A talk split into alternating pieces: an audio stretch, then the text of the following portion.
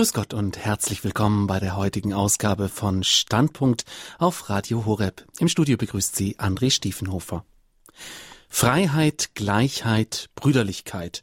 Das kennen Sie vielleicht, das war der Slogan der französischen Revolution und der Kampfbegriff der Aufklärung.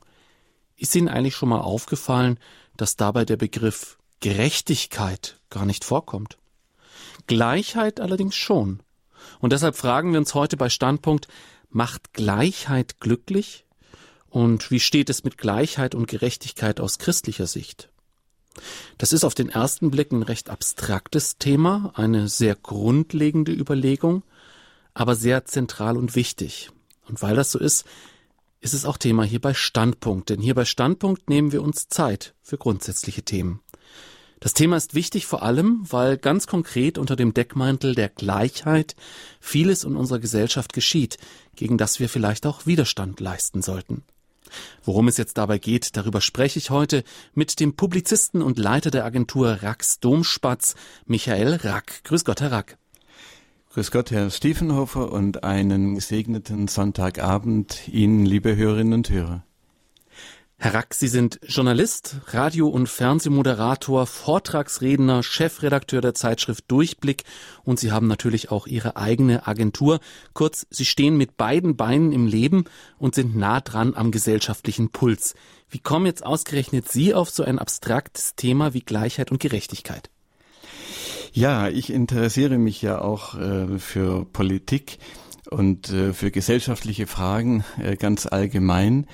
Und äh, da ist es mir immer wieder aufgefallen, dass äh, so gut wie alles, was in der Politik äh, gefordert wird, unter dem Namen, äh, im Namen der sozialen Gerechtigkeit äh, gefordert wird. Und darunter sind eben häufig auch äh, Forderungen, die ich persönlich äh, für ganz unsinnig halte. Und äh, das geht also ja von der äh, Rente mit 63 äh, über die Pkw-Maut äh, bis zu neuerdings äh, der Klimagerechtigkeit oder dass 50 Prozent Frauen in den Aufsichtsräten großer Unternehmen sein sollen. Alles Mögliche wird da gefordert im Namen der Gerechtigkeit. Und Gerechtigkeit ist ja ein Begriff, bei dem Christen erst einmal aufmerken, ein sehr positiv besetzter Begriff, aber es wird eben alles Mögliche gefordert in diesem Namen, äh, das vielleicht nicht so positiv ist. Und so kam ich drauf, mir mal äh, Gedanken darüber zu machen, ja, was ist eigentlich der christliche Gerechtigkeitsbegriff und was hat der eigentlich mit der Gleichheit zu tun, die meistens hinter diesen politischen Forderungen steckt? Kann man da vielleicht vorgreifen und sagen, alles, was Gleichheit und Gerechtigkeit mal per se gleichsetzt, ist schon mal zumindest verdächtig? Ja, das würde ich ganz generell äh, so sagen, denn ähm, um, äh, um da gleich zum Kern der Sache zu kommen, der christliche äh, Gerechtigkeitsbegriff heißt ja ähm, jedem das Seine im Gegensatz zum, ich möchte es mal, äh, sozialistischen Gerechtigkeitsbegriff äh, nennen, ohne das parteipolitisch irgendwie zu, zu adressieren, wo es heißt, äh, jedem das Gleiche. Und beides schließt sich eigentlich per se äh, in aller Regel schon einmal aus. Denn wenn ich jedem das Seine äh, geben will, dann ist es ja zunächst einmal in aller Regel etwas, Unterschiedliches, äh, je nachdem, wen ich vor mir habe. Denn wir Menschen sind ja nun äh, keine Einheitsprodukte. Wir kommen ja nicht aus einer Maschine äh, wie die Orks, äh, die also äh, lauter gleichartige äh, Lebewesen erzeugt, sondern wir sind ja alle ganz, ähm, äh, also ich möchte mal so formulieren, wie es Papst Benedikt mal gemacht hat, jeder Mensch ist ja eine persönliche Idee Gottes, eine äh, etwas ganz Besonderes äh, und jeder hat die Aufgabe, einen bestimmten Aspekt der Herrlichkeit Gottes in dieser Welt wiederzuspiegeln. Gottes Herrlichkeit ist ja unendlich groß Und äh, wenn er möchte, und äh, das möchte er ja, so hatte er das ja offenbart, wenn er möchte, dass seine Herrlichkeit auf dieser Erde äh, wiedergespiegelt wird, dann muss es eben sehr viele Wesen geben äh, und keiner, kein Mensch kann ja die ganze Herrlichkeit Gottes äh, auf dieser Erde widerspiegeln, denn sonst wären wir ja selber Gott. Und äh, da jeder also nur einen bestimmten Teil äh, eben äh, von Gottes Herrlichkeit repräsentieren kann, äh, deswegen sind wir eben alle verschieden und müssen wir verschieden sein. Und wenn wir nun jedem Einzelnen gerecht werden wollen, dann können wir nicht jedem das Gleiche geben. Das ist im individuellen Ansatz, also wenn ich auf jeden einzelnen Menschen eingehe, sicherlich leicht nachvollziehbar. Ich gehe ja auch mit einem Kind anders um als mit einem Erwachsenen oder ähm, ja, mit jemandem aus meinem Bildungsniveau anders als mit jemandem, von dem ich weiß, der ist schlauer als ich oder der ist weniger schlau als ich. Das ist einfach so ein individueller Ansatz. Aber in der Gesellschaft geht es ja oftmals darum, einfach Regeln für alle zu machen. Und da klingt es auf, auf Anhieb erstmal gar nicht so schlecht zu sagen, okay, wir machen äh, gleiche Ansätze für alle. Wir haben ja auch gleiches Wahlrecht. Das heißt, ab 18 darf wirklich jeder wählen, egal wie viel er verdient, was er weiß, wie klug er ist oder wie fähig er ist. Ähm, warum dieses Gleichheitsprinzip da nicht weiter ausdehnen? Zum Beispiel jetzt, äh, Sie haben als Beispiel genannt die Frauenquote in den Vorständen oder wird ja auch gefordert Frauenquote in Parlamenten. Frauen sind ja gleichwertig wie Männer. Warum nicht 50 Prozent Frauen in die Parlamente? Ja, äh, das ist ein, ein großes Thema und, und gerade ja äh, ganz besonders aktuell. Bleiben wir äh, beim äh, christlichen Gerechtigkeitsbegriff, beim Grundsatz jedem das Seine. Da stellt sich ja dann die Frage, ja, was ist das eigentlich? Ja, und äh, da geben die äh, christlichen Philosophen wie äh, Josef Pieper äh, die Antwort, ähm, das ist das, was einem bestimmten Menschen oder einer Gruppe von Menschen zusteht. Das ist immer noch sehr abstrakt. Aber wie weiß man denn, wie kommt man denn darauf, was nun äh, dem Einzelnen oder einer Gruppe von Menschen zusteht, also etwa äh, das Wahlrecht oder Aufsichtsratsmandate. Äh, wie komme ich darauf? Wie kann ich das ermitteln? Und da gibt die christliche Soziallehre eine, äh, eine Richtschnur, und die heißt ganz einfach, das ist eine Frage der praktischen Vernunft. So heißt es auch in Deus Caritas est. Und da müssen wir in jedem einzelnen Fall darüber nachdenken. Wir dürfen das und wir müssen das.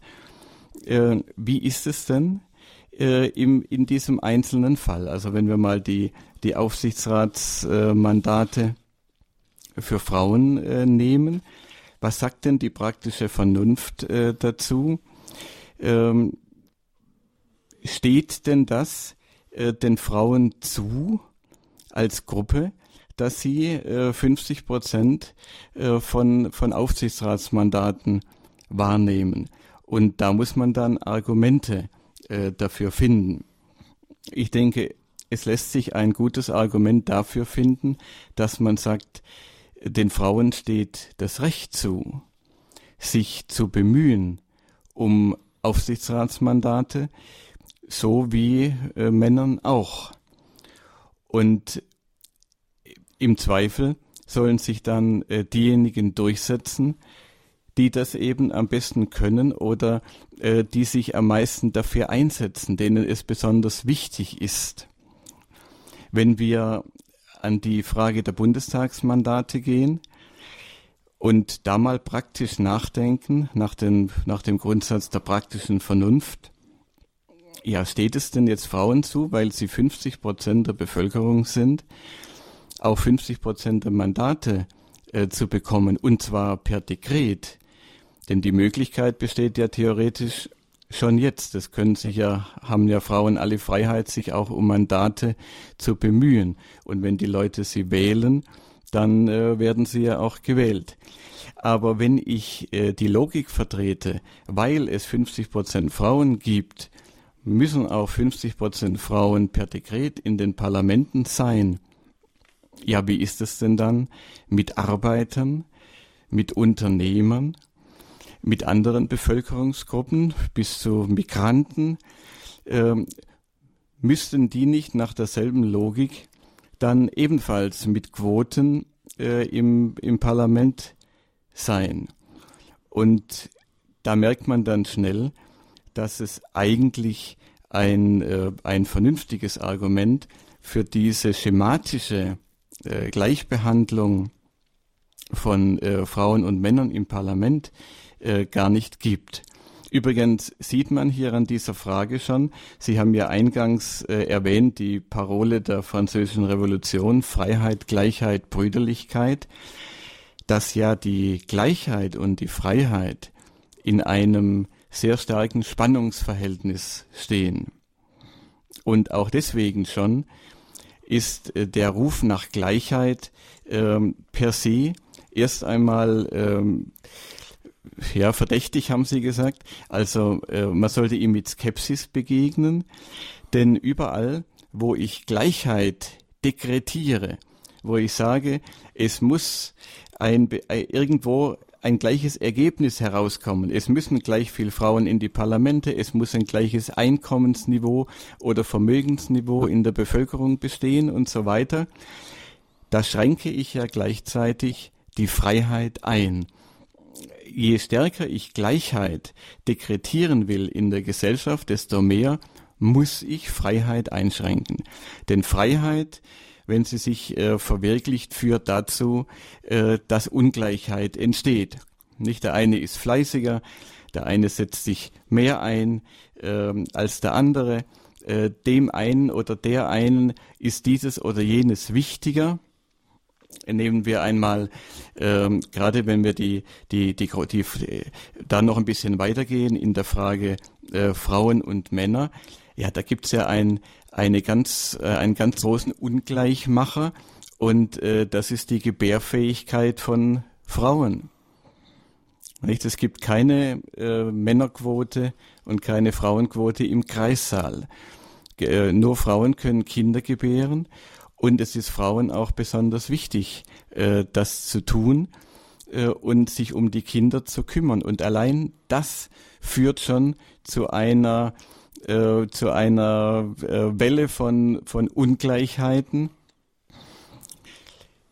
Und da sieht man schon, dass wenn ich also Gleichheit verordnen will in allen möglichen Lebensbereichen, dann komme ich sehr schnell in Konflikt mit der Freiheit. Also es gibt auch natürliche Ungleichheiten. Sie haben jetzt die Gebärfähigkeit angesprochen. Ähm, aber wenn man jetzt Gleichheit und Freiheit gegenüberstellt, dann muss man natürlich auch ein bisschen einschränkend sagen, wenn reine Freiheit herrschen würde, wäre das ja im Grunde nur das, Recht, das Recht des Stärkeren. Und das Argument, das viele ja anbringen, um zu sagen, wir brauchen eine stärkere Gleichheit in der Gesellschaft, eine Angleichung, ist ja das Diskriminierungsargument, dass man sagt, in einem freien Markt oder in einer freien Gesellschaft, wo alles, alle Individuen tatsächlich gleich agieren, dann müsste es eigentlich eine 50-50 Prozent Verteilung geben von Männern und Frauen im Parlament, von Männern und Frauen in Aufsichtsräten. Und wir machen jetzt diese Quote, weil das nicht so ist, weil offensichtlich aus irgendwelchen Gründen die Frauen diskriminiert werden. Kann man diesem Argument jetzt rein mit diesen natürlichen Voraussetzungen entgegnen, dass man sagt, naja, ähm, Frauen arbeiten eben öfter Teilzeit, können sich nicht so stark auf diese Sache konzentrieren. Viele erfolgreiche Frauen sind da ja auch wieder gute Gegenargumente.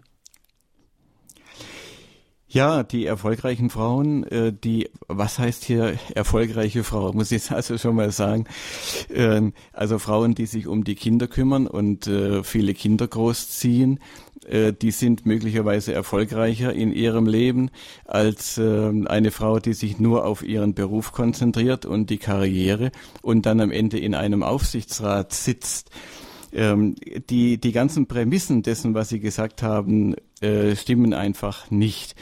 Äh, dass man sagt, in einer, in einer wirklich freien Gesellschaft äh, da wären 50 Prozent äh, Frauen in den Parlamenten. Äh, wer sagt das denn eigentlich? Äh, wir haben ja eine relativ freie äh, Gesellschaft, jedenfalls was das angeht. Frauen können sich bewerben um Mandate und sie können gewählt werden. Aber aus einer ganzen Reihe von Gründen geschieht es eben nicht in der Weise, dass 50 Prozent Frauen in den, in den Parlamenten sind. Das ist eben das Ergebnis der Freiheit. Und wer will denn äh, sich anmaßen zu sagen, ja, wenn aber die Freiheit richtig äh, ausgelebt würde, dann müsste das Ergebnis so und so ausgehen. Und weil die Leute das aber einfach nicht machen, dann dekretieren wir das einfach. Das ist einfach eine, äh, das sind äh, äh, diktatorische äh, Versuche und Versuchungen äh, im Namen und im äh, scheinbaren Gewand äh, der Freiheit. Die Frage nach Gleichheit und Gerechtigkeit ist heute das Thema bei Standpunkt im, bei Radio Horeb. Zu Gast im Studio ist dazu heute der Publizist und Leiter der Agentur Rax Domspatz, Michael Rack. Herr Rack, Sie sehen in unserer Gesellschaft einen zunehmenden Trend zur Gleichmacherei. Woran machen Sie das fest? Es ist in der Tat so, äh, dass wir äh, beobachten können in allen Lebensbereichen, äh, dass wir äh, auf dem Weg sind oder sagen wir mal so, dass es, dass es eine große Unterströmung gibt in unserer Gesellschaft äh, mit dem Ziel oder sagen wir, es geht in die Richtung einer, einer Art Einheitsmensch. Also wir sollen uns möglichst aus allen Bindungen lösen, die uns auch äh, von anderen unterscheiden. Also das Ideal, äh, das manche pflegen, ist ein Mensch, äh, der keiner Rasse mehr sich zugehörig fühlt, keiner Nation sich zugehörig gefühlt, keinem Geschlecht. Ja, äh, die Menschen sollen alterslos sein, äh, sie sollen äh, ohne, äh, ohne Besonderheiten sein. Äh, letztlich sollen sie sogar gleich denken und gleich sprechen. Das geht ja inzwischen schon, schon sehr weit. Und äh, wenn wir mal äh, schauen, welche Prozesse in unserer Gesellschaft ablaufen, dann können wir das tatsächlich ähm, äh, an allen Ecken und Enden feststellen. Nicht zuletzt, und bleiben wir gleich mal bei dem Thema, über das wir schon gesprochen haben, bei der jetzt ja sehr stark in den Vordergrund drängenden Frage äh, der unserer menschlichen Geschlechtlichkeit. Wo es zunächst einmal darum geht, äh, dass wir verunsichert werden sollen in unserer Identität als Mann und als Frau. Äh, wir sollen uns fühlen als Wesen, äh, die dieses oder jenes Geschlecht annehmen können, je nachdem, wie wir, wie wir gerade lustig sind. Wir sollen hier aus dieser Bindung herausgerissen werden, ähm, so dass wir ein Stück unserer Identität damit auch verlieren. Äh, und gehen wir weiter in die Familienpolitik hinein, wo wir einen ganz starken Trend haben, die Kinder aus den Familien zu reißen. Die Kinder sollen nach Möglichkeit familienlos sein. Und da steckt auch schon eine, eine äh, Ideologie dahinter. Äh, nehmen wir mal ein, ein, ein Beispiel dazu. Der äh, frühere SPD-Vorsitzende Herr Gabriel, der hat ja äh, gefordert, äh, dass keine Hausaufgaben mehr gegeben werden soll in den Schulen. Und sein Argument war, ähm, ja, da gibt es nun Kinder, äh, die, äh, wenn, wenn die Hausaufgaben bekommen, dann wird ihnen geholfen in der Familie. Und äh, die haben dann einen Vorteil äh, gegenüber äh, Kindern, denen nicht geholfen wird äh, zu Hause. Also im Namen der Gleichheit, damit da niemand einen Vorteil hat, soll niemand mehr Hausaufgaben machen. Und es gab äh, mal einen, äh, einen Parteitagsbeschluss äh, der SPD. da hieß es drin, das habe ich mir extra mitgebracht, äh, durch die Fixierung des Kindes auf einen kleinen Personenkreis, gemeint ist die Familie, äh, da komme es zu einer schichtenspezifischen Festlegung des Kindes. Und dann heißt es, Das bringt es mit sich, dass Familien noch immer nachhaltig zum Fortbestand der Ungleichheit in der Gesellschaft beitragen. Also es soll äh, keine Familien mehr geben, weil Familien zur Ungleichheit äh, beitragen und die Kinder also möglichst sollen möglichst aus der Familie raus und in Kollektiveinrichtungen erzogen werden, weil das der Gleichheit dient. Das ist etwas, was äh, im Augenblick ja bereits im Gange ist und was sich sehr äh, nachhaltig und abträglich in unserer Gesellschaft auswirkt. Und äh, so gibt es noch äh, in vielen anderen Bereichen diesen Trend zur äh, zur Egalisierung äh, festzustellen. Das geht ja bis äh, zur, zur Gleichheit der Religionen. Nicht? Es wird ja äh, behauptet, alle Religionen sind gleich. Äh, auch hier darf man im Grunde nicht mehr auf Unterschieden bestehen. Es glauben doch alle an denselben Gott, kann man immer wieder hören. Und äh, wenn jemand wirklich darauf besteht, äh, dass es doch Unterschiede gibt und äh, dass vielleicht sogar äh, eine Religion äh, eher äh, der Wahrheit entspricht als eine andere, äh, dann kommt es zu einem Furor äh, und der Betreffende wird als Friedensstörer äh, sozusagen ins Abseits äh, gestellt. Es gibt sogar, äh, und auch das jetzt wieder in letzter Zeit verstärkt, äh, der, der äh, äh, dringt der Gedanke in den Vordergrund, äh, dass auch Menschen und Tiere sich nicht unterscheiden. Nicht? Wir sind doch alle Lebewesen und äh, Menschenrechte für Menschenaffen, denn die unterscheiden sich ja von, von Babys nicht.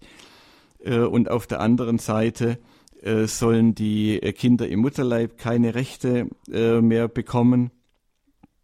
Also es geht eigentlich quer durch alle äh, Gesellschaftsbereiche, natürlich auch im wirtschaftlichen Bereich äh, soll sich alles einander angleichen.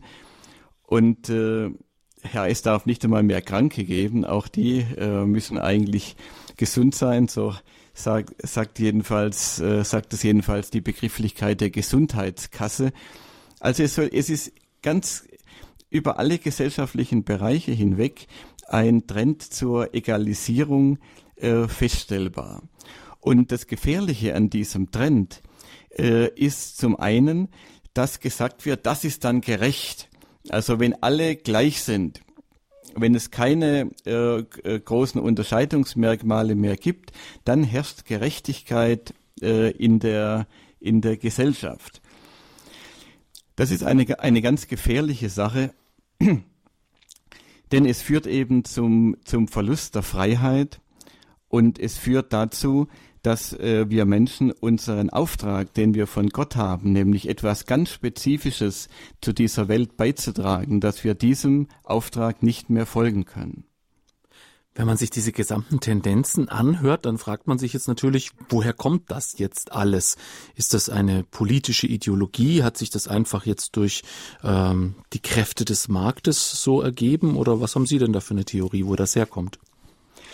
Also zunächst einmal ist es eine große Versuchung, ähm, dass wenn jemand etwas hat, was man selber nicht hat, äh, dass man dann äh, sich fragt, ja, müsste ich das nicht auch haben? Man könnte sagen, das ist die Ideologie des Neides. Und äh, es ist ja kein Zufall, äh, dass genau dieses Thema äh, in der Bibel schon auf den ersten Seiten angesprochen wird. Die äh, Geschichte von Kain und Abel, da fängt es ja schon an. Also der Neid äh, wird als erste der äh, sogenannten Wurzelsünden in der Bibel genannt, äh, weil er auch so, weil es so nahe liegt. Es ist so eine große Versuchung für den Menschen, äh, etwas zu wollen, was der andere hat und äh, sich zu fragen, ja, warum steht dem das denn zu äh, und mir nicht? Mir stünde das doch eigentlich auch zu. Ist eine ganz gefährliche Versuchung und äh, deswegen hat auch die Heilige Schrift äh, schon äh, auf den ersten Seiten vor dieser Versuchung gewarnt. Also es steckt etwas von dieser äh, Neidideologie sicherlich dahinter. Und wenn, wenn wir noch ein Stück tiefer graben, dann stoßen wir darauf, dass ja äh, der Widersacher Gottes den Menschen in seiner Vielfalt äh, von Anfang an äh, gehasst hat. Ähm, er mag das ja nicht, äh, dass der Mensch diese ungeheuer große Würde von Gott hat, dass jeder eine persönliche Idee Gottes ist, dass jeder seinen besonderen Auftrag hat äh, in dieser Welt. Äh, diese, diese ungeheuer große Stellung, diese hohe Würde, äh, die der Mensch hat. Und da er nun, da der Widersacher nun Gott nicht im Himmel bekämpfen kann, kann er ihn aber in den Menschen auf der Erde bekämpfen. Und äh, er tut das ja auf allen möglichen äh, äh Wegen. Zum einen äh, durch äh, Kriege, durch Abtreibung und so weiter, dass der Mensch erst gar nicht entsteht. Und da, wo er entstanden ist, da soll er eben auch beschnitten werden. Er soll sich eben nicht so frei entfalten können. Er soll nicht seine ganzen Anlagen und äh, Fähigkeiten frei entwickeln können. Und es ist ja kein Zufall, dass alle antichristlichen Ideologien äh, von rechts oder von links äh, immer versucht haben und versuchen, den Menschen in Uniformen zu stecken, äh, den Menschen äh, über ein äh, Einheitsraster äh, zu ziehen, das ging ja ganz weit, zum Beispiel im China Mao Zedongs, wo dann sogar die Haarlänge bei den Frauen normiert war, wo alle die gleiche Kleidung äh, tragen mussten. Wenn man heute nach Nordkorea schaut, dann sieht man auch äh, eine Gesellschaft, in der das sehr weit entwickelt ist. Aber auch im Nationalsozialismus, im Kommunismus äh, war das immer drin, äh, dass man versucht hat, die Menschen von frühester Jugend an zu uniformieren, zu einem ähm, äh, sie, sie so zu behandeln, dass sie möglichst wenig Freiraum haben, um sich selbst zu entfalten und dass sie möglichst alle in Reihe und Glied gehen. Mhm. Diese geschichtlichen Beispiele kennen wir und ähm, Sie haben jetzt auch dargestellt, dass es in der Natur des Menschen liegt, ähm, anderen etwas zu neiden, dass die Bibel da eben genau gegensteuert und sagt, äh, schau auf das Seine und gönn dem anderen auch das Seine, die goldene Regel sozusagen äh, pflegt. Ähm, Dennoch fragt man sich jetzt natürlich, wieso in unserer freiheitlichen Gesellschaft heutzutage, ähm, die ja keine totalitäre Gesellschaft ist, wie jetzt der Maoismus, auch keine autoritäre Gesellschaft, wieso da plötzlich dieser Trend zur Gleichmacherei kommt, obwohl wir doch eigentlich so eine vielfältige Gesellschaft sind. Multikulti ist ja auch so ein Schlagwort, das Vielfalt darstellen soll und eben nicht alle gleich, sondern alles bunt. Ähm, ja, woher ja. kommt das denn genau heute? Das ist schön, dass Sie dieses Stichwort ansprechen, äh, der Buntheit. Äh, da ist ja zunächst einmal äh, etwas dran. Also wenn wir in die Natur schauen, ähm, wir können ja äh, Gott erkennen, auch aus seiner Schöpfung, so wie wir auf jeden Menschen ja auch Rückschlüsse ziehen können aufgrund seiner Werke. Und das große Werk äh, Gottes ist ja auch die Schöpfung. Und wenn wir in die Schöpfung schauen, dann sehen wir, dass das wirklich gewollt ist. Buntheit und Vielfalt.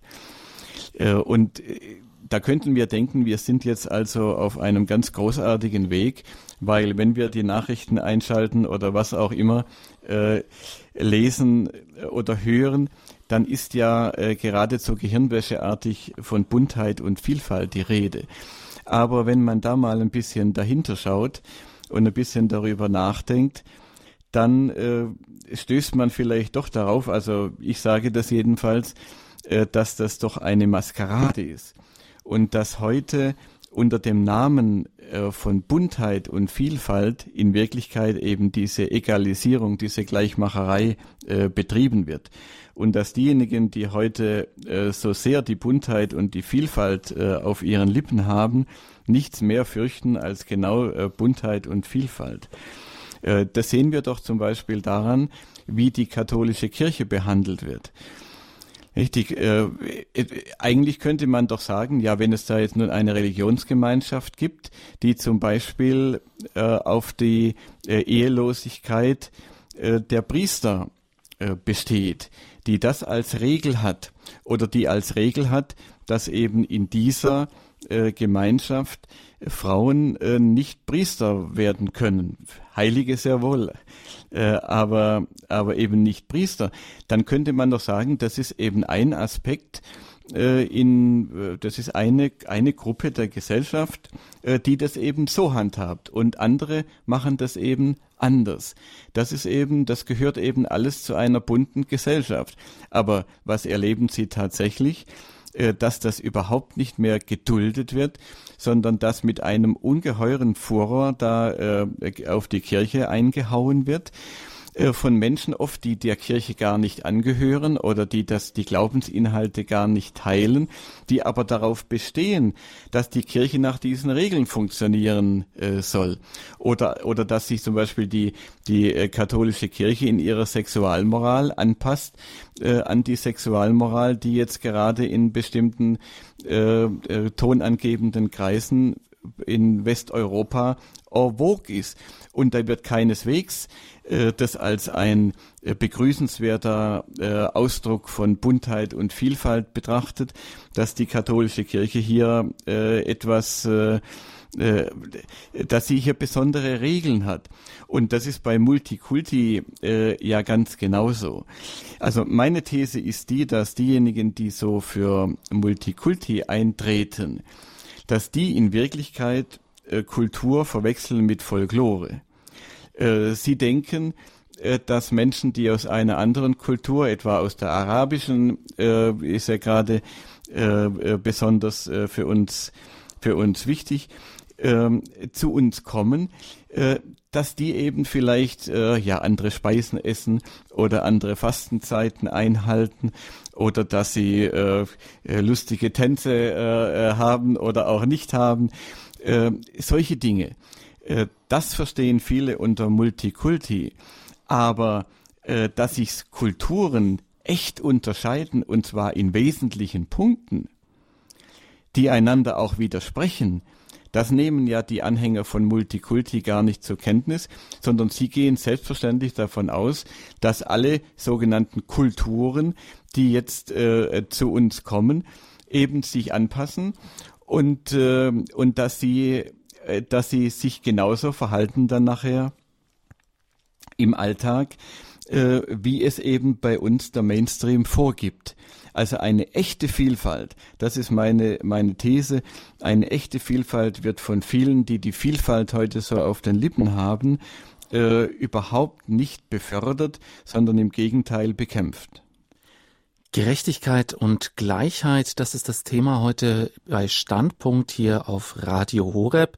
Heute bei uns Michael Rack, er ist Publizist und Leiter der Agentur Racks Domspatz. Mit ihm unterhalten wir uns über eine Tendenz zur Gleichmacherei in unserer Gesellschaft und darüber, ob das zu mehr Gerechtigkeit führt. Wir werden gleich noch ein bisschen mehr auf den Kern der Dinge stoßen, uns äh, ein bisschen mit dem Relativismus beschäftigen und welche Unterschiede denn wichtig sind zu pflegen nach einer kurzen Musikpause.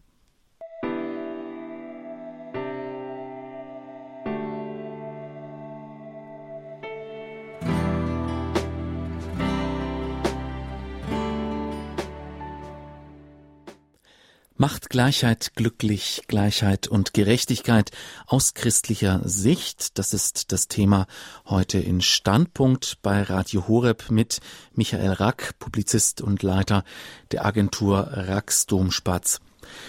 Herr Rack, wir haben uns jetzt schon mal angeschaut, wie der Trend zur Gleichmacherei aussieht. Im Grunde ähm, ja auch ein großer Trend zur Oberflächlichkeit hin, eine äh, gewisser Trend zur Gleichmacherei der Menschen.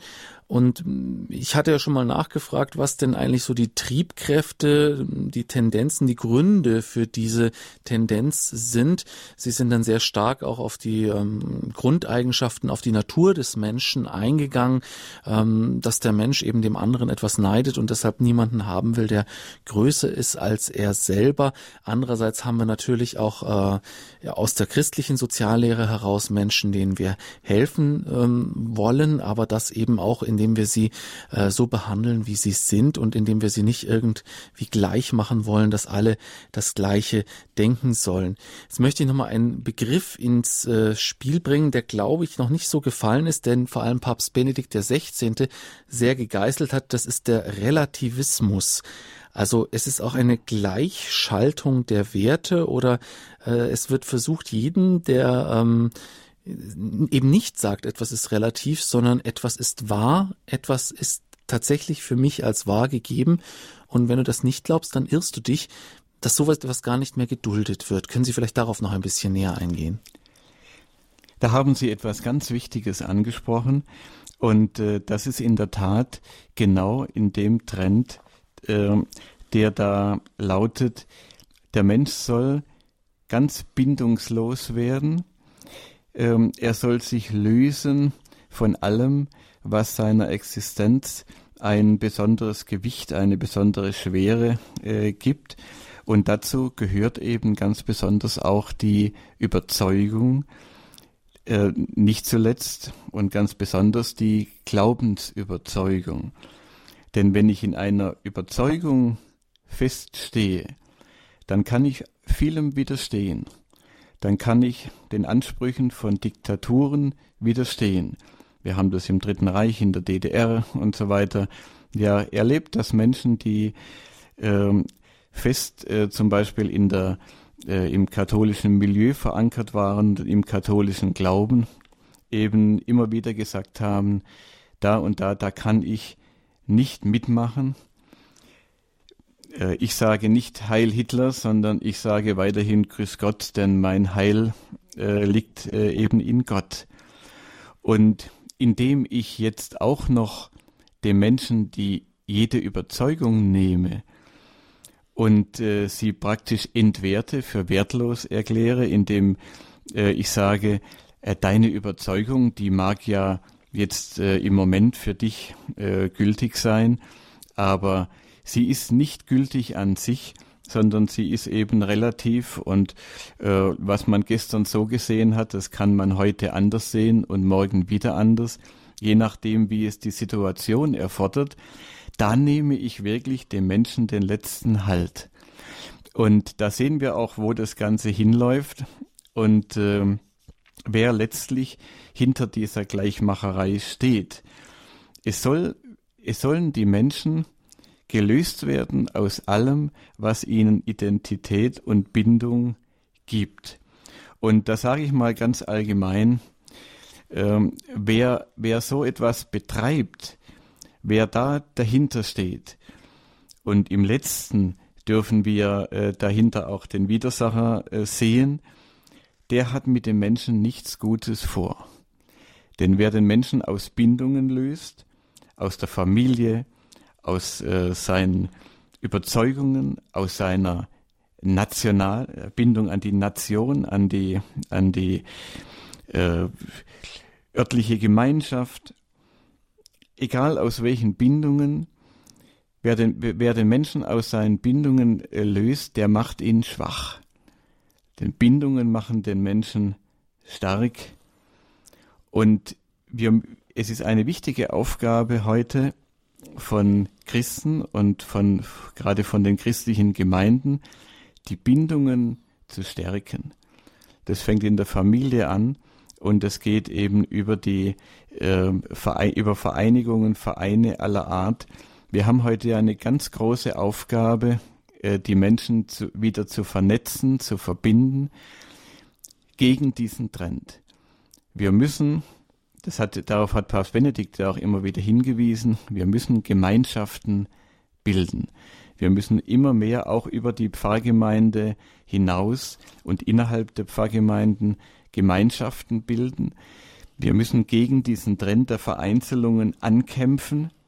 Wir müssen die Menschen stärken durch Bindung. Und dazu gehört dann im letzten auch, was Sie angesprochen haben, äh, dass wir wieder äh, wieder den, äh, den Menschen aus dieser Verunsicherung lösen, dass ihm gesagt wird, ja, was du glaubst, äh, das mag heute äh, gut sein, aber morgen vielleicht nicht mehr. Es gibt ewige Wahrheiten. Es gibt den ewigen Gott, der uns ewige Wahrheiten geoffenbart hat. Und wenn wir an diesen Wahrheiten festhalten, dann gehen wir nicht unter, dann haben wir einen sicheren Halt und eine sichere äh, Orientierung. Und Gott hat uns nicht allein gelassen mit diesen ewigen Wahrheiten. Er hat nicht nur äh, seinen Sohn gesandt, ist also selbst auf die Erde gekommen, damit wir die ewige Wahrheit auch anschauen können, sondern er hat uns auch die Kirche hinterlassen, so dass wir einen, einen Ort haben, auch auf der Erde, an den wir blicken können, wenn wir uns orientieren äh, wollen in den grundsätzlichen und wichtigen Fragen.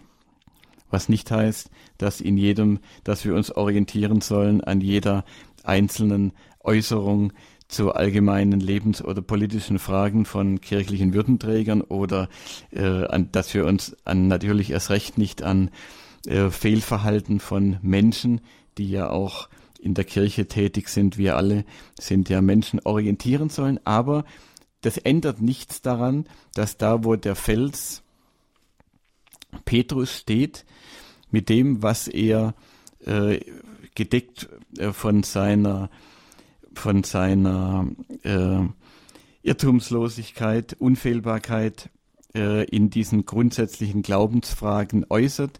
Da haben wir eben diese sichere Orientierung und äh, daran sollen wir festhalten, ebenso wie an der Familie, und äh, an der Gemeinschaft der Kirche und an anderen Gemeinschaften. Das ist ein, einer der ganz großen Aufträge äh, für Christen in dieser Zeit, zu arbeiten an der Gemeinschaft. Gemeinschaft also statt Gleichmacherei. Wir unterhalten uns heute mit Michael Rack. Er ist Publizist und Leiter der Agentur Racks Domspatz. Unser Thema heute bei Standpunkt ist die Frage, macht Gleichheit glücklich, Gleichheit und Gerechtigkeit aus christlicher Sicht und was eben für uns daraus folgt, wie wir uns als Kirche verhalten sollen. Spricht Sie das Thema an? Haben Sie Fragen oder wollen Sie Ihre Meinung dazu haben? Dann können Sie uns gerne ab jetzt auch erreichen unter der 089 517 008 008. Bringen Sie sich ein ins Gespräch. Sehen Sie auch einen Trend zur Gleichmacherei oder sind Sie eher der Meinung, dass es zu viel Diskriminierung gibt, dass wir eine stärkere Gleichheit brauchen? Gibt ja auch äh, Themen, die da sehr umstritten sind, gerade auch das Thema Frauenquote, Frauenpriestertum. Sagen Sie dazu auch gerne Ihre Meinung. Herr Rack, Sie haben eben äh, dargestellt, dass das eigentliche Problem nicht ist, dass die Menschen ungleich sind, sondern dass sie sich mehr und mehr aus den Bindungen herauslösen. Wir haben jetzt auch mehrmals nachgefragt oder Sie haben auch mehrmals reflektiert, wo das denn herkommt. Als letzten Urgrund haben Sie den Widersacher genannt, also letztlich äh, eine sehr theologische Begründung. Natürlich ist, hat er immer eine Umsetzung in Menschen und in Triebkräften der Politik. Das klingt manchmal ein bisschen verschwörungstheoretisch, dass da irgendwelche Menschen stehen, die die Politik im Hintergrund lenken. Jetzt leben wir in der Demokratie, in einem Rechtsstaat und haben verbriefte Meinungsfreiheit. Ähm, wie kann man sich das denn konkret vorstellen? Wie geht so ein gesellschaftlicher Trend zur Gleichmacherei denn voran? Jetzt mal das Theologische ausgeblendet. Ja, ähm, das ist eine, eine wirklich gute Frage. Also das ist natürlich keine Verschwörungstheorie und äh, ich bin auch weit entfernt davon zu äh, glauben oder überhaupt darüber nachzudenken, ob es da irgendwo geheimnisvolle Gruppen gibt, äh, die das äh, befördern. Das ist eben ein Stück weit äh, im Menschen drin. Nicht, nicht zuletzt wird es eben in der Bibel gleich am Anfang genannt, äh, dieses Motiv. Es gibt ein, äh, um vielleicht dieses äh, Thema ein bisschen, bisschen aufzulockern, es gibt da ein schönes Gedicht von Heinz Erhardt, das äh, äh, sage ich gerade mal gleich, warum, ne, warum die Zitronen sauer wurden. Ähm, das heißt so, ich muss das wirklich mal betonen.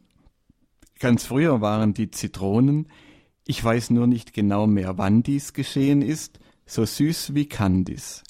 Bis sie einst sprachen, wir Zitronen, wir wollen groß sein wie Melonen. Auch finden wir das Gelb abscheulich. Wir wollen rot sein oder bläulich. Gott hörte oben die Beschwerden und sagte, daraus kann nichts werden. Ihr müsst so bleiben, ich bedauere. Da wurden die Zitronen sauer. Hm. Also tatsächlich was ganz tief im Menschen ist und das immer wieder in der Geschichte aufkommt, sei es in totalitären Systemen, sei es in Demokratien.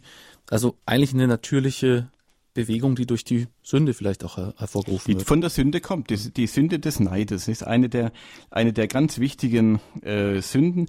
Aber es ist nur nicht so, äh, dass ich damit sagen will, alle, die sich jetzt im Einzelfall irgendwo für äh, Gleichbehandlung einsetzen, äh, das kann ja auch mal gerecht sein.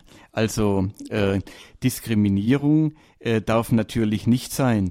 Und äh, Minderheiten, die in irgendeiner Weise äh, ungerecht diskriminiert werden, denen zu helfen, ist natürlich ein Akt der Gerechtigkeit. Äh, und äh, denen zu dem verhelfen, zu verhelfen, was ihnen zusteht. Äh, das ist sicher richtig. Und es gibt das Gefährliche an dieser an dieser Ideologie des Neides ist, dass es, dass, dass sie an an äh, Positivem anknüpft, an guten Impulsen, an dem Impuls gerecht sein zu wollen. Und das sollen wir ja. Wir sollen uns ja um Gerechtigkeit bemühen. Wir sollen hungern und dürsten nach der Gerechtigkeit. Äh, so heißt es ja auch in der Schrift. Und das Gefährliche ist, dass deswegen viele diesen äh, gut besetzten Begriff der Gerechtigkeit benutzen, um damit aber ganz andere Inhalte zu äh, betreiben, zu fördern, die in Wirklichkeit gar nicht auf eine gerechte, sondern auf eine gleichmacherische Gesellschaft äh, hinauslaufen und tatsächlich in Wirklichkeit äh, zu ungerechten Ergebnissen führen. Das ist gerade das perfide äh, daran. Äh, alle haben Gerechtigkeit auf den, auf den Lippen und es ist mir ganz wichtig, in einer solchen Sendung den Hörern auch zu sagen, immer wenn man das hört, äh, Gerechtigkeit und das und das ist doch nur gerecht, dann nicht sofort zu sagen, ja, ja, ja, wenn das gerecht ist, dann muss das auch so sein, äh, sondern dann erst einmal nachzudenken und sich zu überlegen, ja, was sagt denn eigentlich meine praktische Vernunft dazu? Ist es denn wirklich gerecht, äh, was da im Einzelfall gefordert ist? Oder ähm, äh, muss man da nicht in Wirklichkeit zu ganz anderen Ergebnissen kommen? Gleichheit und Gerechtigkeit aus christlicher Sicht kritisch betrachtet. Heute bei Standpunkt mit Michael Rack, Publizist und Leiter der Agentur Rackstone Spatz. Jetzt haben Sie das Wort, liebe Hörer, 089 517 008 008 ist die Telefonnummer hier ins Studio und als erste ist uns die Frau Fechler zugeschaltet. Grüße Sie. Ja, grüß Gott und guten Abend. Also ich bin mir jetzt nicht ganz bewusst, ob ich das so knapp und sachlich sagen kann, was ich meine. Versuchen wir es mal. Ähm, das geht ja auch um den Relativismus. Das hat ja Papst Benedikt schon immer betont, dass das jetzt in unserer Zeit so überhand nimmt. Ähm, das ist alles eigentlich gleich. Hauptsache es sind gute Menschen, dann wäre es ja noch Humanismus. Aber äh, dass man nicht ähm, sagt, so der Glaube oder der Glaube ist äh, ja, hat einen anderen Stellenwert. Das sollte man ja sowieso vielleicht nicht sagen. Aber dieses Wort Toleranz, hat das nicht was damit zu tun? Und das fällt mir ein bisschen schwer bei Menschen, von denen man weiß, sie waren mitten im Herzen der Kirche. Und ähm, sie sind auf dieses, was ja auch sehr verbreitet ist heute, dieses New Age, äh, New Age, also diese, es sind schon sehr schlaue Bücher, die da gelesen werden und wo der Mensch sich eben doch ähm, absondert von dem, was ja eigentlich auch Jesus gesagt hat. Äh, der, wer der Größte sein will, äh, soll der Diener aller sein. Ich glaube, das ist auch wieder so ein Streben, ein Ehrgeiz des Menschen, doch mehr zu sein, als er so, als ihm so vielleicht zufällt von den Menschen. Und äh, wie ist es mit der Toleranz? Ja, ich kann es noch ein bisschen mehr, äh, also ich kann noch eher tolerant sein bei Menschen, die ich nicht so kenne, auch wenn es jetzt in der eigenen Verwandtschaft ist, der Bruder oder so, wo man doch wünscht, dass er wirklich zurückkommt. Ja, dann ähm, kann ich es nicht tolerieren, dann kann ich dafür beten, obwohl ich auch für mich Gebet notwendig habe immer. Aber ich kann nicht einfach sagen, so, ich bin jetzt tolerant. Wenn er sagt, ja, ich toleriere ja auch, dass du da Christ, Christ bist, dann soll ich ihm auch tolerant sein, dass er das macht. Und das fällt mir schwer. Hat Relativismus äh, auch was mit äh, Toleranz zu tun? Dann nochmal zu dem Neid. Ähm, ist das nicht auch eine Sache der, des Rivalitätsdenken? Und dieses Rivalitätsdenken befindet sich ja nicht nur da, äh, geht ja nicht auf materielle Dinge, dass man da unbedingt ein Auto oder sonst was haben muss, sondern das sind ja auch oft Ämter in der Kirche oder auch da, wo man vielleicht das gerne täte, was der andere jetzt tun darf, auch wenn es gut ist. Ja, ich höre es mal auf.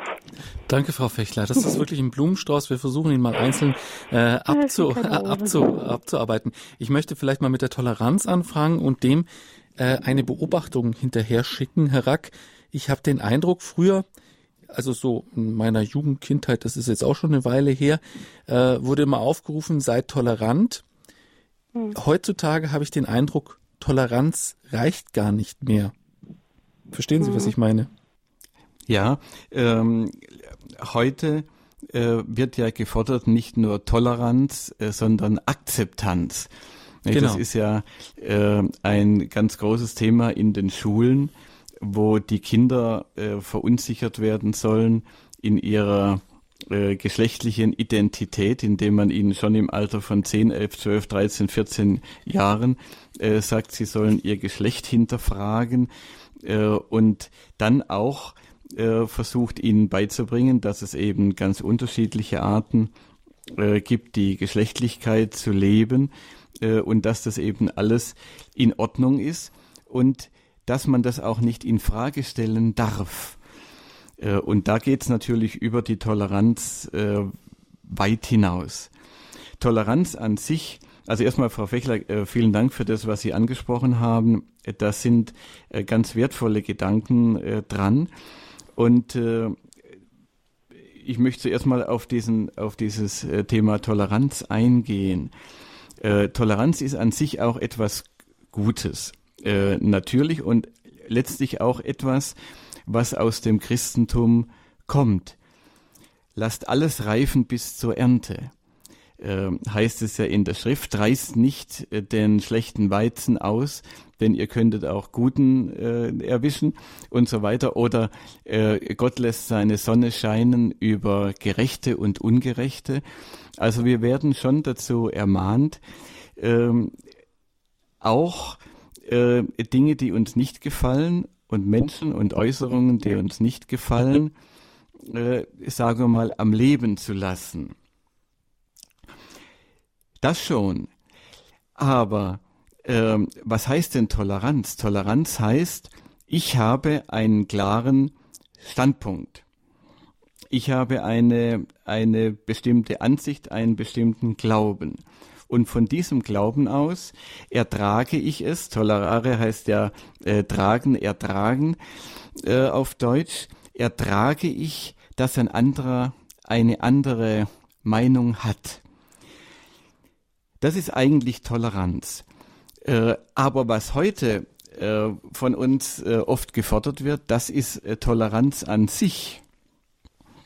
Also wir sollen, wenn wir sollen eigentlich gar keinen Standpunkt mehr haben, sondern wir sollen alles gleich gelten lassen. Wir sollen jeden Standpunkt gleich gelten lassen als gleichermaßen äh, wahr und berechtigt. Und das ist dann eben nicht mehr Toleranz, sondern das ist Gleichgültigkeit. Und wenn Frau Fechler sagt, ähm, ja, äh, mein, mein Bruder vertritt äh, eine ganz andere äh, Ansicht irgendwo oder lebt anders, äh, weiß, weiß ich nicht, auf jeden Fall äh, macht irgendwas so, was ich für ganz falsch halte, äh, dann heißt ja Toleranz äh, nicht, ähm, nicht einzuwirken, auch auf den Bruder, weil äh, es ist ja ein Gebot der Liebe, dass ich gerade äh, meinen, meinen Bruder im wörtlichen Sinne oder im übertragenen Sinne, dass ich die Menschen um mich herum nicht in die Irre gehen lassen will. Dass ich ihnen nachgehe, dass ich mich ähm, nicht äh, penetrant natürlich, sondern äh, in aller Freundlichkeit und Liebe äh, auch ihnen helfen soll, ein glückliches, gutes Leben äh, und letztlich das ewige Heil zu finden. wir wollen ja von, das wollen wir ja letztlich auch, äh, dass unsere Mitmenschen so an uns interessiert sind, äh, dass es ihnen eben nicht gleichgültig ist, was wir machen. Wir wollen ja nicht toleriert werden. Also man sagt ja zu seiner Liebsten nicht, ich toleriere dich, ja, oder wenn meine Frau mir sagen, sagen würde, äh, ach, ich, äh, ich toleriere dich, äh, das fände ich, also äh, da wird es mir was, was nicht kalt den Rücken äh, hinunter, hinunterlaufen. Wir wollen ja geliebt werden. Äh, wir wollen ja, äh, wir wollen ja die Liebe leben. Und die Toleranz ist ein Teil davon, aber die Liebe geht natürlich weit darüber hinaus. Und Toleranz heißt also auf keinen Fall, dass wir mit allem einverstanden sein müssen oder alles, äh, alles letztlich gelten lassen müssen ja, was passiert denn in einer, wenn wir denn äh, die Toleranz äh, im Sinne von Gleichgültigkeit, alles gilt gleich, äh, zu, bei uns zur, zur äh, obersten Maxime in unserem Staat äh, machen wollen, dann setzt sich am Ende der durch, der äh, letztlich die meiste Kraft, die meiste Macht, die meiste Gewalt äh, entfaltet. Das ist äh, das eine, also der, der, der Bereich der Toleranz, äh, der eben nicht heißt, äh, dass alles gleichgültig ist und der uns nicht äh, zu einem Relativismus verleiten darf. Und das andere Wichtige, was Sie äh, angesprochen haben, Frau Fechler, äh, das ist eben die Unfähigkeit äh, der Menschen oder sagen wir mal die Neigung äh, von Menschen, nicht anzuerkennen, dass andere vielleicht größer sind äh, in bestimmten Bereichen oder mehr haben. Ähm, und äh, da müssen wir als Christen uns erinnern an das Gleichnis von den Talenten. Das, äh, die meisten Hörer, äh, den meisten Hörern fällt es ja natürlich sofort ein. Äh, da sind Talente ausgeteilt worden von Gott, äh, dem einen eines, dem anderen fünf äh, und dem anderen zehn.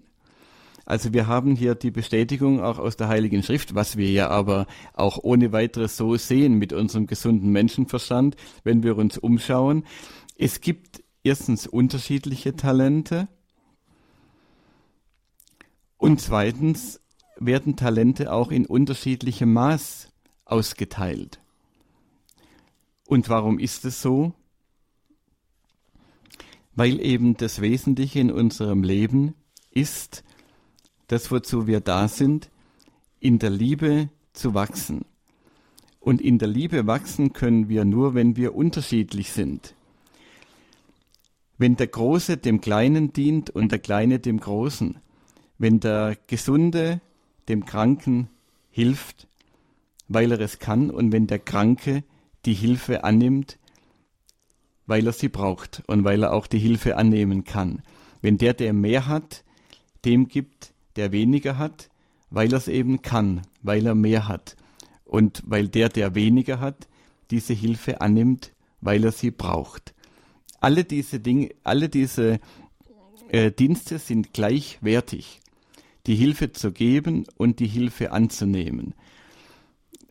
Irgendwo Macht auszuüben im guten Sinne, Verantwortung zu tragen, ist gleich wertvoll wie äh, diese, äh, wie dabei zu helfen, dass diese äh, Macht gut ausgeübt werden kann und zu dienen.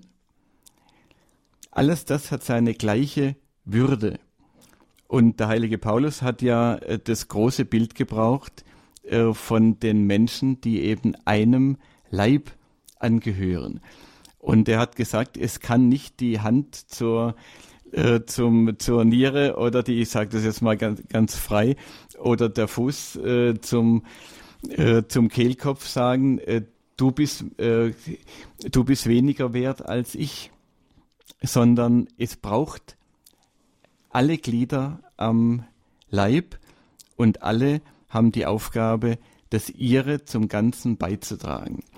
Die Gerechtigkeit, die, Gött, die ausgleichende Gerechtigkeit von Gott, die kommt dann hinterher.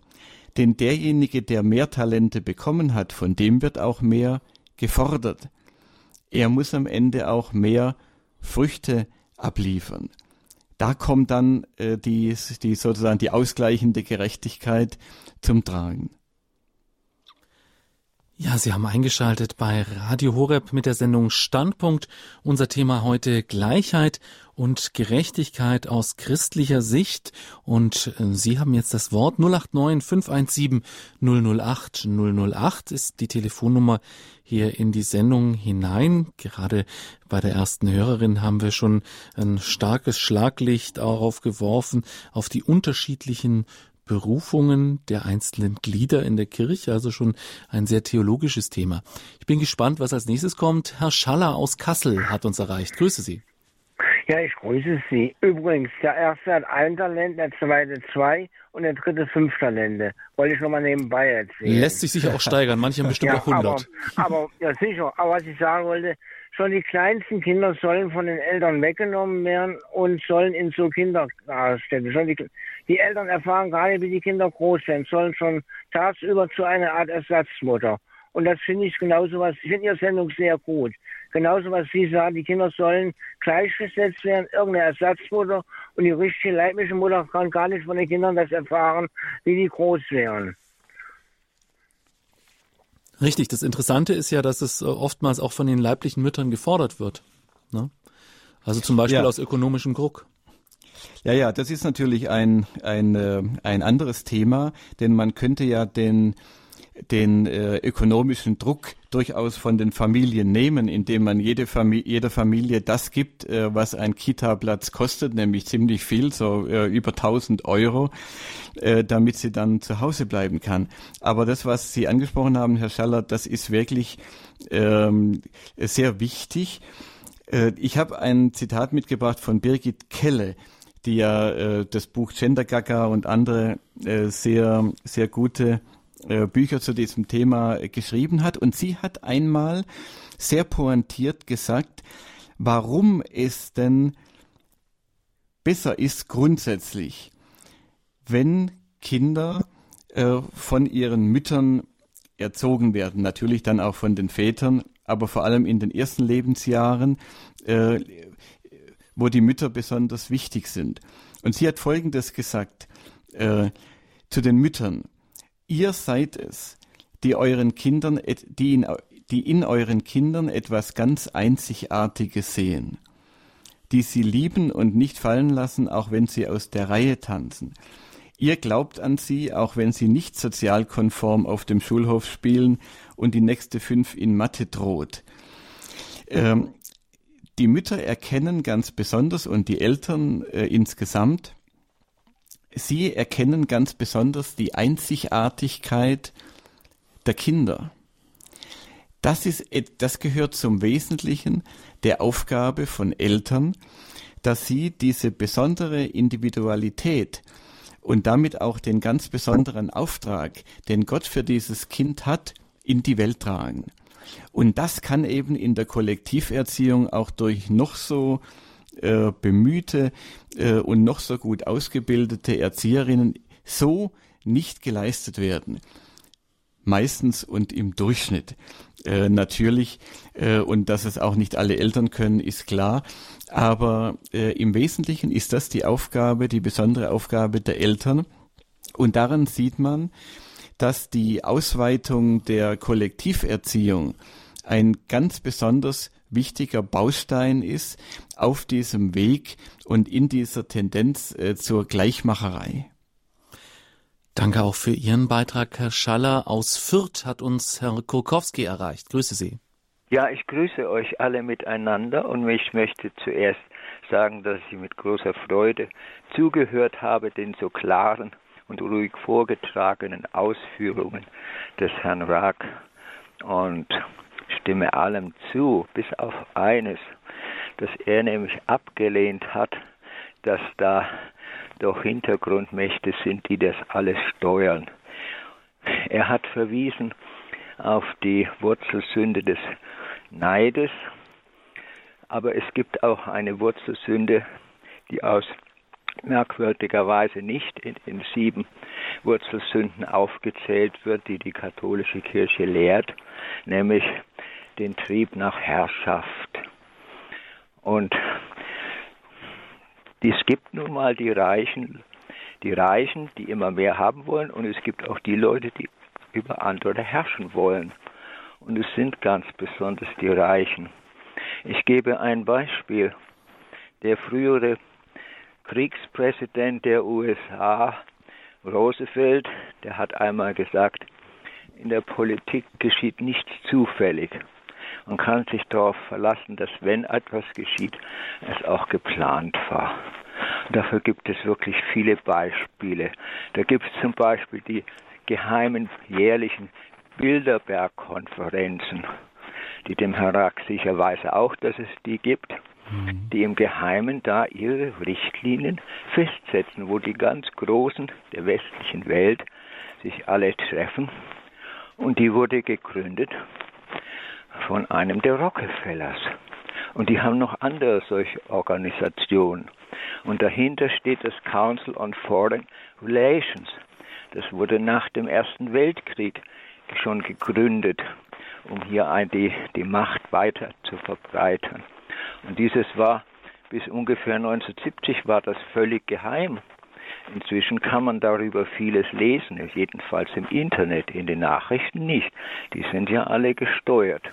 Das Internet ja auch in gewisser ja. Weise. Bitte?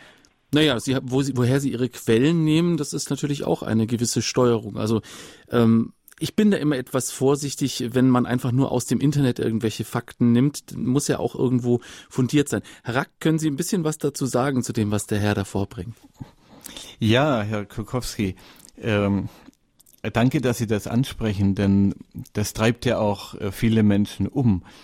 Also, dass es Organisationen gibt, die in gewisser Weise natürlich auf die äh, Geschicke in der Welt äh, einwirken, das wollte ich nicht in Abrede stellen, sondern äh, nur, dass man einen Automatismus darin sieht, dass man sagt, die äh, also die die Politiker, äh, die sind da sozusagen nur äh, Marionetten an den Fäden äh, dieser Organisation, äh, da, da, da würde ich nicht mitgehen. Es gibt natürlich eine Beeinflussung äh, von Lobbygruppen aller Art und die Bilderberger sind natürlich ein vorzügliches Beispiel dafür.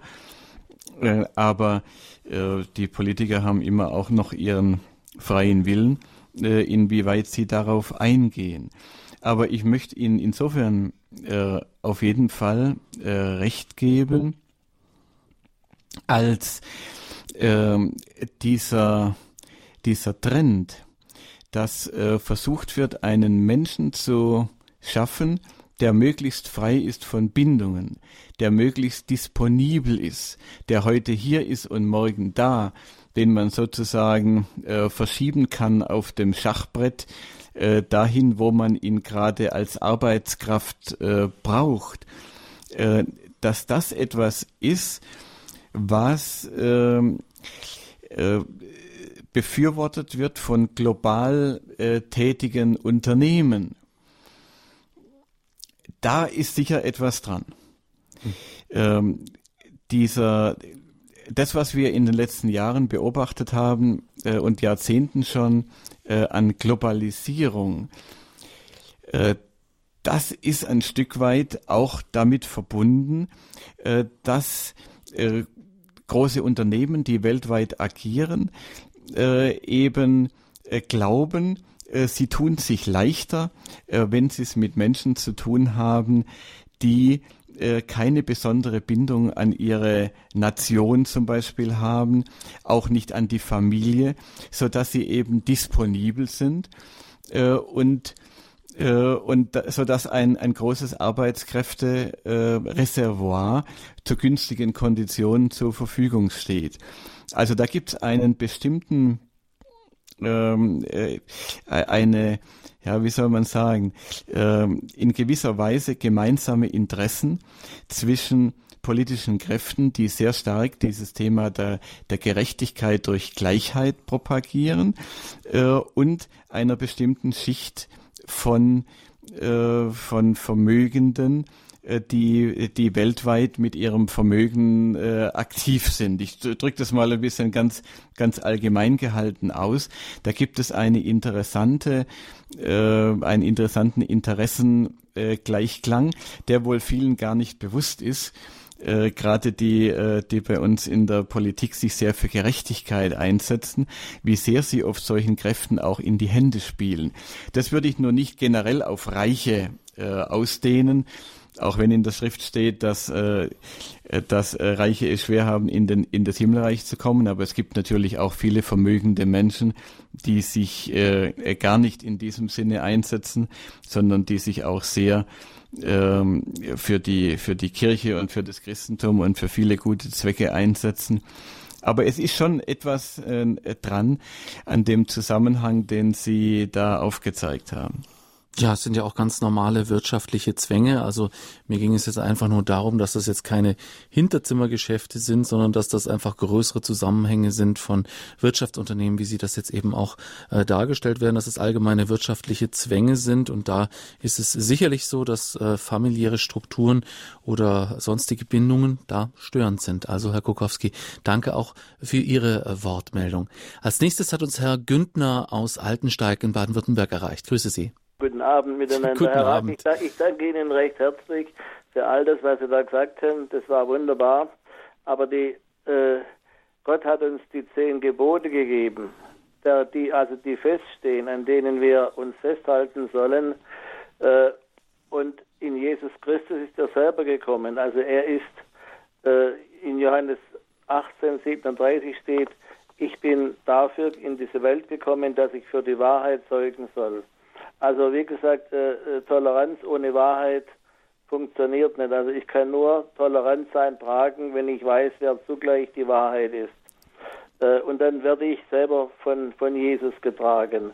Und eine Gerechtigkeit, der Gerechtigkeitsbegriff, das hätte ja der Kommunismus längst erledigen können. In dem große Ländereien hatte, also sagen wir mal China oder Russland oder wo auch immer solche Länder sind, die haben die Gerechtigkeit ja in ihren Ländern äh, nur unge ungerechte Systeme errichtet. Äh, das wollte ich nur sagen, die hätten das verwirklichen können, wenn diese Idee funktionieren würde. Und das andere ist, dann gibt es äh, diese, diese äh, Ideologie der, äh, das was die, die schwedische, äh, diese Greta Thunberg, diese 16 Jahre alte Mädchen da praktisch sagt, indem sie sogar in die Schweiz ging zum Weltklimagipfel und so äh, und eine Ideologie verbreitete, wenn, wenn wir, wenn wir die, die Umwelt praktisch äh, retten würden, dann würde es gut sein. Und dann, und dann hat der CDU-Generalsekretär Paul Siemerk äh, das sie praktisch kritisiert und wurde und wurde von, von der Renate Künast, einer, einer grünen Politikerin, als gefühlskalt und unchristlich äh, abgetan. Also, äh, und dann wollte ich sagen, dass die, der Antichristus, er wird kommen, und zwar in Offenbarung 13 steht es, und er wird sich sogar die Kirche zu Hilfe nehmen. In Offenbarung 13 steht vom Antichristen, das ist Tier aus dem Meer, und dann kommt ein Tier aus der Erde. Und das ist der falsche Prophet. Also wir müssen sehen, dass sich die Kirche auch verführen lässt weil sie meinten, der katholische Kirche im Moment ist ja wirklich, die katholische Kirche ist wirklich doch, ich bin dankbar, dass wir sie haben, auch im Punkt der Abtreibung und so weiter, aber Sie wissen ja, jetzt im Moment ist gerade in, in Rom diese Konferenz gewesen wegen der Verführung, wegen all dem. Also äh, ein katholischer Priester ist auch nicht mehr das, was er vielleicht einmal war. Also ich will nichts, ich bin dankbar für die katholische Kirche, aber äh, Gerechtigkeit, der Gerechtigkeitsbegriff, der ist nur in, in Zusammenhang mit, mit Jesus Christus äh, uns geschenkt. Das waren diese vier Solus. Ja, sicherlich. Und ich, ich denke mal, das haben wir auch angesprochen, dass auch äh, das Ganze äh, mit dieser Gleichheit und Gerechtigkeit, diese Frage äh, vor der katholischen Kirche nicht halt macht, dass da auch innerkirchlich einiges in äh, Bewegung geraten ist, was vielleicht äh, nicht in die richtige Richtung gezielt hat, Herr Rack. Ja, das ist äh, bestimmt richtig. Äh, aber die Pforten der Hölle, so hat es Jesus ja gesagt, äh, werden die Kirche nicht überwinden. Das heißt, dass die Kirche sich in ihrer wesentlichen Identität äh, bis zum Schluss äh, behaupten wird und dass wir in den grundlegenden Glaubensfragen dort auch bis zum Ende die Wahrheit finden werden.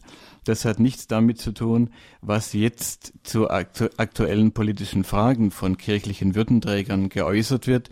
Äh, da hat, ist ja auch der Papst nicht unfehlbar. Und alles, was äh, zu diesen Fragen gesagt wird, das dürfen wir als mündige Christen sehr wohl äh, auch kritisch betrachten und äh, hinterfragen. Und die Kirche ist immer auch ein ein äh, Teil äh, der, ihrer jeweiligen Zeit.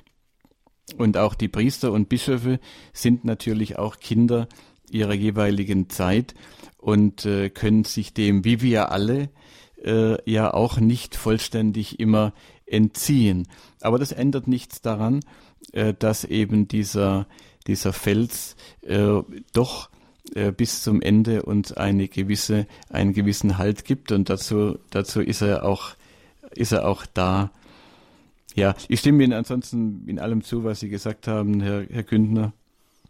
Ganz herzlichen Dank. Ist, ist Jesus Christus, das, was Sie vorher gesagt haben, von, den, von der Haupt und von den Gliedern. Also ich, ich gehöre, ich bin evangelisch, aber ich, meine Kirche ist nicht allein maßgebend, sondern ich glaube an Jesus Christus als Mitte als Achse. Er ist das Haupt und dann daran sind ganz viele Glieder. Alle, die an Jesus glauben, die durch den Heiligen Geist von neuem geboren werden, die haben die Kraft zum Überwinden. Sonst genau, auf Kraft jeden Fall. Nicht. Also das ist äh, äh, das ist ja auch diese Tendenz, die wir hier kritisiert haben, die Esoterik. Äh, der Mensch kann sich nicht selbst erlösen. Es gibt jetzt keine Gleichheit zwischen Mensch und Gott. Und es ist ganz wichtig, dass jedes Glied auch tatsächlich äh, seine ja, seine Berufung äh, lebt, ob jetzt innerkirchlich oder in der Gesellschaft. Danke für Ihre Wortmeldung. Wir haben noch einen Hörer in der Leitung, den ich noch gerne äh, reinnehmen würde, der Herrn Hager aus Radolfzell. Ja, Grüße Sie, hallo. Grüß Gott, guten Abend. Ja, Herr Rack, Sie haben das am Anfang auch anklingen lassen. Ich würde sagen, ist nicht äh, oder fragen, ist nicht die Demokratie auch in Gefahr durch diese Gleichmacherei, die man allgemein so erlebt? Und da möchte ich doch mal auf die Medien hinweisen. Man sagt nicht umsonst, das ist die vierte Gewalt im Staat. Was da oft äh, an Meinungen propagiert wird, ich denke da insbesondere eben auch an den Paragraphen 218 und so weiter, nicht? Wer da dagegen spricht, der ist als ewig gestrig, der ist äh, äh, ja der äh, will den Frauen nicht äh, entgegenkommen und so weiter nicht. Und äh, das ist das, was mich eigentlich auch immer wieder sehr beunruhigt. Ja, danke, Herr Hager. Herr Rack, inwieweit äh, leisten die Medien ihren Beitrag? Ja, zunächst mal, Herr Hager, äh, bin ich ganz Ihrer Meinung. Die Demokratie ist sicherlich dadurch auch äh, gefährdet, denn die Demokratie lebt ja eben auch von der Vielfalt, von der Vielfalt der Meinungen. Und wir sehen ja äh, nicht nur in den, in den deutschsprachigen Ländern, sondern äh, weit darüber hinaus, ja, im Augenblick eher einen, einen Trend äh, hin zu, äh, zum Autoritarismus, ja, dass immer weniger Meinungsvielfalt geduldet wird. Das wissen ja auch viele unserer Hörerinnen und Hörer dass es äh, jetzt schon auch bei uns, obwohl wir äh, grundsätzlich in einem äh, freien Land leben, doch schon viel Mut erfordert, bestimmte Meinungen zu äußern. Und äh, indem da auch der, der Korridor von Meinungen, die äh, sich politisch behaupten können, äh, so verengt wird, äh, dass am Ende eben wirklich keine, keine, keine Vielfalt, äh, wie es in der Demokratie sein sollte, mehr äh, vorhanden ist. Das ist ganz klar. Äh, die Medien verstärken diesen Trend, denn in den Medien ist ja äh, die Vielfalt auch nicht besonders groß. Ja, wir haben ja dieses Thema auch schon verhandelt äh, hier bei Standpunkt und äh, da habe ich ja auch die Untersuchungen genannt, äh, die ganz klar sagen, dass unter den Journalisten, die in den sogenannten Mainstream-Medien tätig sind, also in den äh, zentralen Nachrichtenredaktionen, von äh, Rundfunk und Fernsehen oder auch von den großen Tageszeitungen, dass da das Meinungsspektrum doch äh, sehr eng äh, ist und die äh, parteipolitische äh, Zugehörigkeit, wie sich die Journalistenkollegen zugehörig fühlen, doch sehr einseitig verteilt ist und ganz anders als in der Gesamtbevölkerung. Und das führt natürlich auch, das verstärkt eine, eine gewisse, einen Trend zur Verengung äh, im Meinungsspektrum. Äh, dank des Internets äh, sind andere Meinungen dann äh, doch auch noch äh, zugänglich und vertretbar. Aber auch da wird ja versucht, äh, die, die Freiheit immer mehr einzuschränken. Wir müssen sehr wachsam sein, was die Freiheit angeht. Denn von den Werten Freiheit und Gleichheit, äh, da ist die Freiheit gerade für uns Christen äh, ein eigentlich der zentralere und der wichtigere äh, Begriff. Und es sollte uns sehr daran gelegen sein, äh, die Freiheit zu verteidigen. Und damit, damit verteidigen wir auch unsere eigene Freiheit und die, die Freiheit der Religion, dass sie auch in Zukunft noch so gewährleistet sei, äh, wie es es im Moment, Gott sei Dank, bei uns äh, noch ist. Freiheit, Gleichheit, Brüderlichkeit. Mit diesem Slogan der französischen Revolution habe ich diese Sendung vorhin eingeläutet. Jetzt haben wir viele dieser Begriffe betrachtet, vor allem eben die Gleichheit, dazu noch die Gerechtigkeit aus christlicher Sicht und müssen jetzt äh, feststellen, dass eine zunehmende Gleichmacherei unsere Freiheit schon auch in einem gewissen Maße bedroht dass wir unsere Verschiedenheit pflegen müssen, dass wir unsere Berufungen pflegen müssen und uns dessen bewusst sein, was wir verteidigen. Herr Rack, abschließend die Frage, was können wir jetzt konkret tun, damit wir diese, äh, diese Freiheit verteidigen und vielleicht auch für alle Hörer, die Sie jetzt nicht mit Ihrer Frage äh, konfrontieren konnten, wo kann man Sie denn in nächster Zeit treffen und mit Ihnen diskutieren? Ja, was, was können wir tun, äh, wenn wir uns äh, Gleichheit und Gerechtigkeit äh, anschauen? Zunächst mal etwas, was jetzt in der Sendung natürlich äh, zu kurz gekommen ist.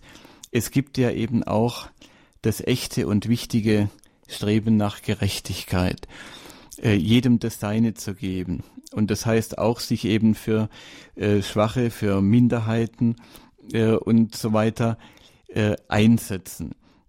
Das ist auch deswegen wichtig, damit nachher nicht Ungerechtigkeiten äh, missbraucht werden können äh, von Menschen, die dann äh, daraus ihr Süppchen kochen und ihre Ideologie äh, verbreiten. Nicht der Pater Werenfried, äh, der Gründer von Kirche in Not, der hat immer äh, gemahnt, als er durch Lateinamerika zum Beispiel äh, gereist ist, schon vor Jahrzehnten, wo es sehr starke, sehr große soziale Ungerechtigkeiten gibt und wo gleißender Reichtum neben äh, drückender Armut ist und die Reichen sich wirklich nicht gekümmert haben. Also jedenfalls die, äh, die Mehrheit davon äh, sich nicht gekümmert hat uh, um das ganze Elend in der direkten Nachbarschaft. Und er hat gesagt, wenn ihr euch nicht kümmert, dann braucht ihr euch nicht wundern und nicht beschweren, wenn äh, später äh, und er hat auch die Kirche angesprochen, ja, und gesagt, wenn wenn wenn ihr euch da nicht kümmert, dann müsst ihr euch nicht wundern, wenn nachher die Altäre verwüstet werden und die Kirchen geschleift und auch äh, sonst es zu großen Aufständen und Unruhen kommt. Also wir sind natürlich in erster Linie gefordert und das haben Christen ja auch immer getan, sich für Gerechtigkeit einzusetzen. Und ein großer Teil der sozialen Werke, die es in unserem Land und auf der ganzen Erde gibt, kommt ja aus diesem christlichen Geist heraus. Äh, daneben dann aber die Freiheit verteidigen und dazu äh, dient im Moment am stärksten, dass wir uns wirklich äh, verbinden und verbünden, dass wir die Netzwerke stärken, dass wir die Gemeinden stärken, dass wir uns äh, umeinander kümmern und dass wir die Familie stärken. Ja, das sind, ist glaube ich das, was, je, was jeder tun kann, und wo jeder sich an, an seinem Platz äh, einsetzen kann. Und schließlich, wenn wir, wenn politische Fragen angesprochen sind, einfach immer auch die Ruhe bewahren, sich nicht ins Boxhorn jagen lassen, immer danach zu fragen, was sagt denn Jesus dazu? Was sagt die Kirche dazu? Äh, und den eigenen Verstand äh, benutzen und nicht nur, weil jemand sagt, das und das ist doch gerecht, das dann einfach so glauben. Aber ich glaube, die äh, Sie, liebe Hörerinnen und Hörer, die bei Radio Horeb zuhören, Sie benutzen sowieso Ihren eigenen Verstand und da trage ich Eulen nach Athen, wenn ich das äh, sage. Ja, ähm, Sie haben gefragt, äh, wo ich zu hören bin in der nächsten Zeit. Und da gäbe es natürlich ganz viel, aber ich möchte nur äh, zwei Sachen erwähnen. Das eine ist, dass es eine Vortragsreise gibt, eine Vortragswoche äh, in den neuen Bundesländern vom 19. bis 23. März. Und äh, da spreche ich in äh, Potsdam und in Barleben und in Oschersleben in der Gegend von Magdeburg und dann auch im Schloss Maxen bei Dresden. Äh, das Schloss, das der wunderbare Kabarettist Peter Flache, äh, ich möchte sagen, betreibt, weil er da eine christliche Begegnungsstätte auch dabei ist zu, zu schaffen. Mitte März ist das. Und wenn Sie sich interessieren und äh, die Themen dort und die Zeiten äh, wissen möchten, dann äh, schauen Sie auf die äh, Internetseite meiner Agentur Rax Domspatz und die Adresse finden Sie auch dann beim Hörerservice von äh, von äh, Radio Horeb, natürlich. Und wenn ich auf einen ganz besonderen Termin noch hinweisen darf, das ist Anfang April, vom 5. bis 7. April, da gibt es wieder das Cut Dating im Kloster Brandenburg. Das hat nur mit unserem Thema überhaupt nichts zu tun oder vielleicht naja, doch. schon. Verbindungen schaffen, Netzwerke. In der Tat, äh, es hat tatsächlich eine Verbindung, äh, denn bei dieser wunderbaren Veranstaltung, die jetzt äh, schon zum dritten Mal stattfindet und die zweimal komplett ausgebucht war, äh, geht es eben darum, dass katholische äh, Singles im Alter so ungefähr von äh, 30 bis 49 Jahren äh, zusammenkommen äh, für ein Wochenende. Das ist dann Männer und Frauen immer gut äh, geteilt. Und da gibt es zum einen ein äh, sehr gutes geistliches Programm, das der Pater Paulus Maria Tautz äh, leitet, den ja viele unserer Hörerinnen und Hörer auch kennen und der ganz wunderbare äh, Vorträge hält über Partnerschaft, über auch, was Männer und Frauen unterscheidet, ja, was so das Spezifische ist und was man ein bisschen äh, kennen sollte. Er macht das also sehr tiefgehend und sehr humorvoll, macht immer große Freude dabei zu sein. Es gibt Lobpreis und Messe und so weiter. Äh, und dann äh, gibt es auch äh, neben so Elementen wie äh, Speed Dating, das erkläre ich jetzt nicht, aber äh, viele werden ungefähr wissen, was das heißt, oder einem Temperamententest, gibt es auch so einen kleinen äh, Tanzkurs, den meine Frau und ich leiten. Und äh, da bringen wir ein bisschen so die Grundbegriffe des Paartanzens äh, bei. Das ist immer sehr, äh, also es bringt allen was. Äh, auch wenn sie blutige Anfänger sind und auch wenn sie schon ein bisschen mehr äh, können. Und äh, wenn andere Kurse im Haus sind im Kloster Brandenburg, dann äh, kommen die Leute immer zu den Schwestern gelaufen und sagen, was ist denn das für ein toller, äh, was ist denn da für eine Veranstaltung bei euch, wo alle Leute so strahlend durch das Haus äh, gehen. Und das ist dann eben dieses Cut Dating. Es lohnt sich auf jeden Fall dabei zu sein. Und ich habe das beim letzten Mal auch angekündigt bei Radio Horeb. Und dann haben sich äh, Frauen und Männer angemeldet von Aachen über Dresden äh, bis Wien und ganz tolle Leute kommen da zusammen. Es ist wirklich eine große Freude, dabei zu sein. Wenn ich selbst noch Single wäre, würde ich auch mich anmelden. Aber so habe ich die Freude, mit meiner Frau zusammen ein bisschen dann auch äh, zu tanzen und Tanzunterricht zu geben.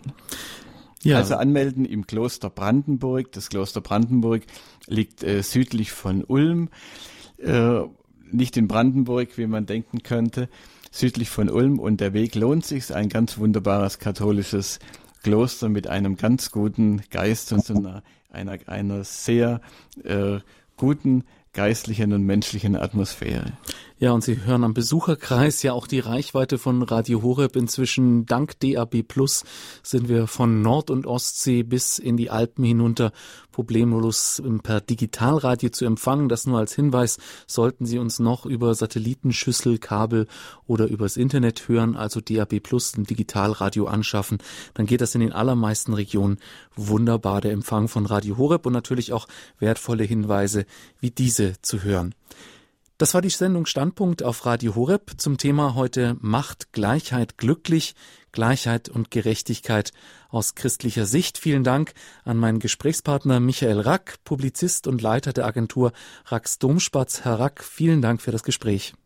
Es war mir eine große Freude. Vielen Dank auch Ihnen, Herr Stiefenhofer, und allen Hörerinnen und Hörer, die dabei geblieben sind. Ja, und wenn Sie diese Sendung nochmals hören wollen, dann können Sie das natürlich problemlos tun, entweder in unserem Podcast auf www.horeb.org oder auch ganz einfach auf der Radio Horeb App, die Sie sich auf Ihr Smartphone herunterladen können, natürlich kostenlos. Natürlich gibt's auch einen klassischen Mitschnitt dieser Sendung als CD auch sowas gibt's heutzutage noch und natürlich gibt's auch noch unseren CD-Dienst, den Sie telefonisch erreichen können ab morgen früh wieder. Schön, dass Sie mit dabei waren. Es verabschiedet sich von Ihnen André Stiefenhofer.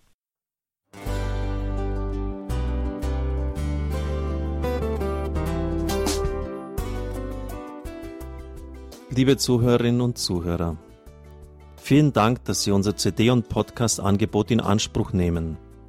Wir freuen uns, dass unsere Sendungen auf diese Weise verbreitet werden. Dieser Dienst ist für Sie kostenlos. Für uns ist er allerdings mit einem nicht unerheblichen finanziellen Aufwand verbunden. Deshalb sind wir für jede Spende dankbar. Alle Bankverbindungen unserer Spendenkontos können Sie über unsere Homepage horeb.org unter dem Menüpunkt Spenden einsehen. Dort besteht auch die Möglichkeit, online zu spenden natürlich nach den neuesten Sicherheitsstandards. Sie können diese Informationen auch bei unserem Hörerservice unter der Telefonnummer 08328 921 110 erfragen. Ich wiederhole die Rufnummer 08328 921 110. Vergelt's Gott für Ihre Unterstützung. Ihr Pfarrer Kocher.